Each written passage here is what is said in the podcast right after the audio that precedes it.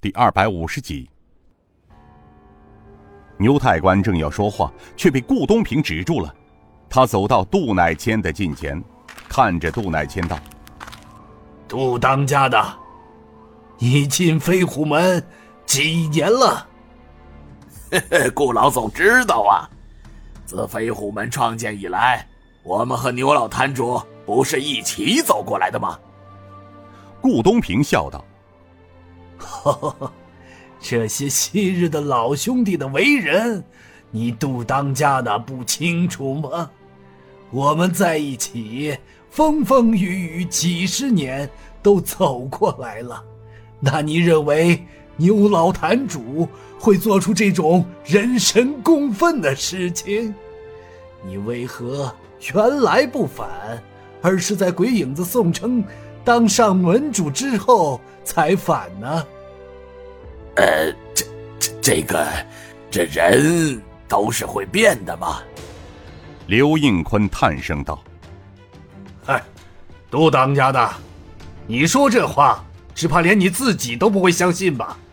照我说，你杜乃谦要么与鬼影子宋城是一伙的，要么就是你吃了迷药了吧？牛坛主，是咱们昔日跟老门主一起创门打天下。”走过来的兄弟，一直到现在，牛坛主还是孤身一人。说白了，飞虎门便是他的家，门中的人是他的兄弟姐妹。虽然我们分开了七八年，但我刘应坤始终相信，牛坛主绝不会做出让兄弟姐妹伤心的事情来。对，老侯也不相信。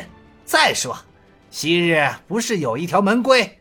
门下的弟兄可以自由脱离飞虎门。今日牛大哥，我们是保定了，任谁想带走，都问问我的刀，他同意不同意？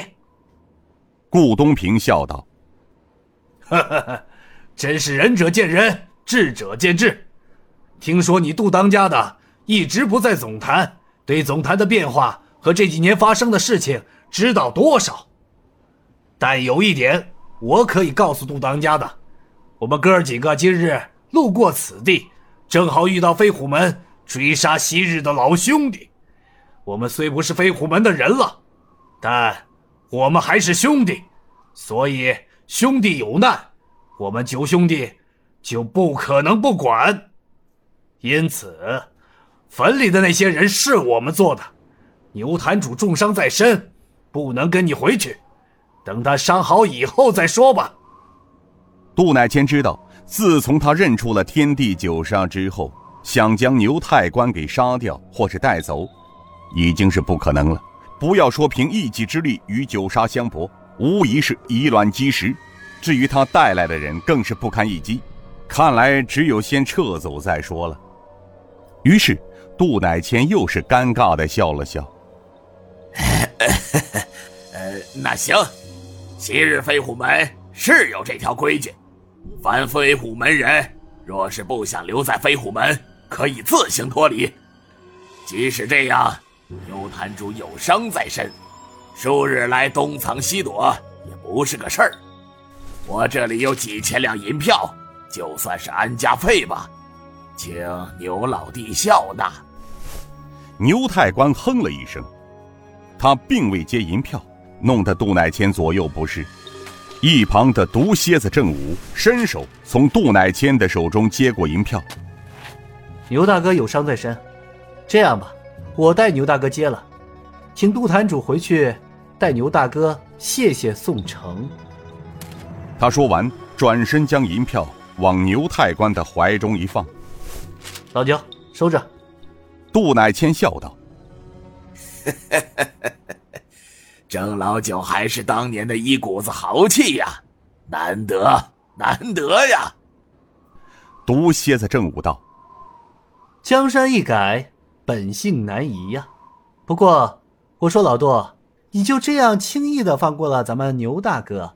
回去之后，但愿鬼影子宋城不要找你杜老总的麻烦才好。”杜乃谦又笑道：“嘿嘿嘿嘿。”宋门主也是胸怀宽广之人。再说了，都是一帮有感情的兄弟们，又有九杀兄弟在场，如果宋门主要怪罪，东某自会鼎力承担。顾东平笑了笑，哈哈哈哈哈，这话我爱听，像是兄弟说出来的话。如此，我们兄弟先谢过杜当家的大义了。哎，自家兄弟啊，应该的，应该的。哎呀，顾老总啊，一晃就是八年过去了呀，多年不见，这次哥几个滇西一行都到家门口了，要不到总坛坐坐啊？这一来嘛，你大哥顾老坛主身染沉疴在身；二来嘛，门中的弟兄们想念的紧呐。我等兄弟这次南下滇西，有一件重要的事情处理。飞虎门嘛，我们会去的。这样吧，等手头的事情处理完，我们一定会登门拜访。杜乃谦笑道：“那顾老总一定带兄弟们来呀！一定，一定会来的。如此。”兄弟只好拜别众位兄弟了，牛老坛主，好好调养，告辞。杜当家慢走，不送。